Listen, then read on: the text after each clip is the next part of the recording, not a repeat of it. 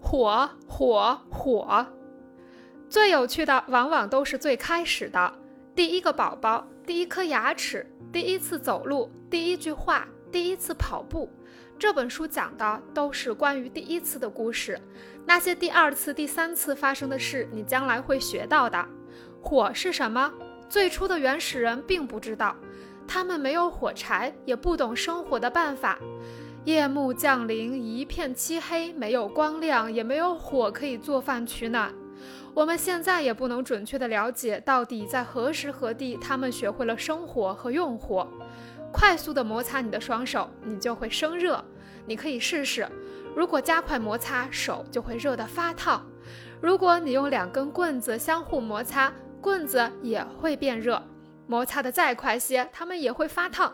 如果你不停的高速摩擦棍子，它们就会越来越越来越烫。如果再加快点儿。最终，棍子就会着火了。童子军和印第安人就会这个，他们通过摩擦捻转两根棍子来生火。生火是早期人类的重大发明之一。那时能生火对于他们来说，就像我们这个时代发明了电灯一样意义重大。石器时代的人们从来不刮胡子、不理发，或许他们没想过要这样做，就算他们想，也没有办法。因为当时没有可以用来理发和刮胡子的工具，他们也没有衣服穿。当时不仅没布，而且没工具能够缝纫剪裁，没有能够锯木板的钢锯，也没有锤子钉子把木板做成家具或房子，没有刀子叉子，没有锅和壶，没有铲子和桶，没有缝衣针和顶针。在石器时代生活的人们，他们从来没听说过铁、钢、黄铜这些金属，更别提用这些金属制成的东西了。他们的生活在没有金属制品的世界里，就这样度过了千万年。突然有一天，有个人发现了这样一种情况，我们还是叫他发明吧。有一天，他在生活，这对我们来说是一件非常普通的事，对他来说是非常奇妙的。他用一圈石头把火围在中间，就像我们现在的篝火炉子。恰巧那些岩石并不是普通岩石，而是某种矿石，里面含有铜。高温使矿石里面的铜融化了，使它变成液体状态，流到了地上。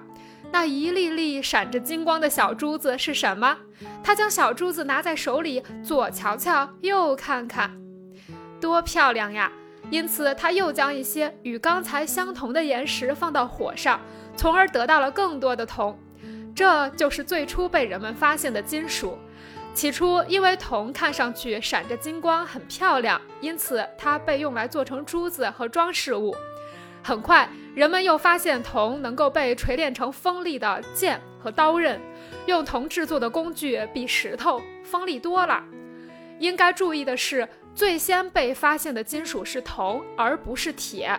后来，锡也是在这种情况下被发现的。随后，他们发现将锡和铜混合锻造出的金属比两种金属本身更好、更硬。现在，我们将这种锡和铜的合金叫青铜。两三千年当中，人们都用青铜制造武器和工具，用来打猎作战。这个时代被称为青铜时代。再后来，铁被人发现了，人们很快发现用铁制造的东西比用铜和青铜制造的都好，人们就进入了铁器时代，它持续了三千多年。金属被发现之后，人们在青铜时代和铁器时代能做的事情比过去用石器做的事情多多了。或许你在童话或神话中听到过黄金时代的说法。但是它的含义和我所讲的石器时代、青铜时代有很大出入。从没有真正的黄金时代在历史上出现过，人们使用的工具和物品都是用黄金制作的。或许它只是存在于童话中吧。黄金时代的意思是一切事物都很美好，人们聪明善良。在历史上曾有过这样的时期，人们将这种时期称为黄金时代。